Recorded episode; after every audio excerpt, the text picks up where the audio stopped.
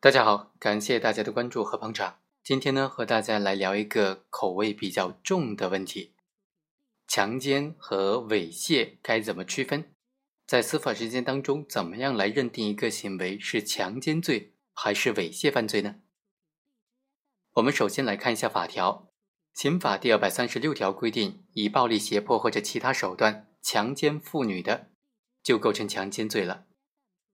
同时呢，刑法第二百三十七条也规定了猥亵犯罪，以暴力胁迫或者其他方法强制猥亵他人或者侮辱妇女的，处五年以下有期徒刑或者拘役。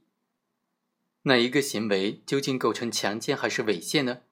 我们通常认定的标准呢？就大家常识上的标准，就是有没有发生性行为，有没有想要发生性行为。那今天和大家讲的这个案例呢，行为人是想要发生性行为，但最终没有发生这种正常意义上的性行为，而是肛交。那对于这种行为，构不构成强奸呢？我们来看看法院是怎么分析的。检察院就指控刘某和被害人是男女朋友关系。两个人后来分手了，分手之后，这个刘某仍然继续纠缠着他的前女友。后来有一天，他就将这个被害人直接强行拉走，拉到了一个宾馆，准备对他进行强奸。但这个被害人呢，他就不愿意，于是呢就谎称说他来了例假，然后这个被告刘某就实施的肛交。那案发之后，这种行为该怎么定性呢？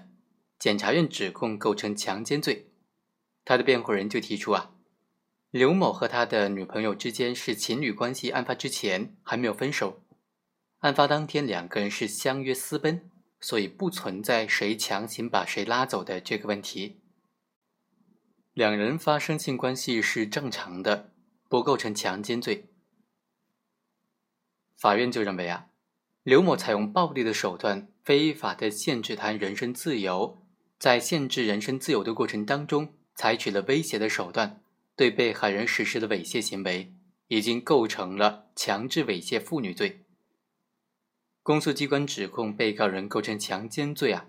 根据刘某在这个宾馆内，虽然主观上想要和被害人发生性关系，但是在违背被害人意志的情况之下，客观上实施了插入被害人肛门，而并非是插入生殖器内的这种行为。不符合强奸罪的犯罪构成要件，所以不构成强奸罪。对他的行为应当定性为强制猥亵妇女罪。于是法院判处了刘某犯强制猥亵妇女罪，判处有期徒刑三年。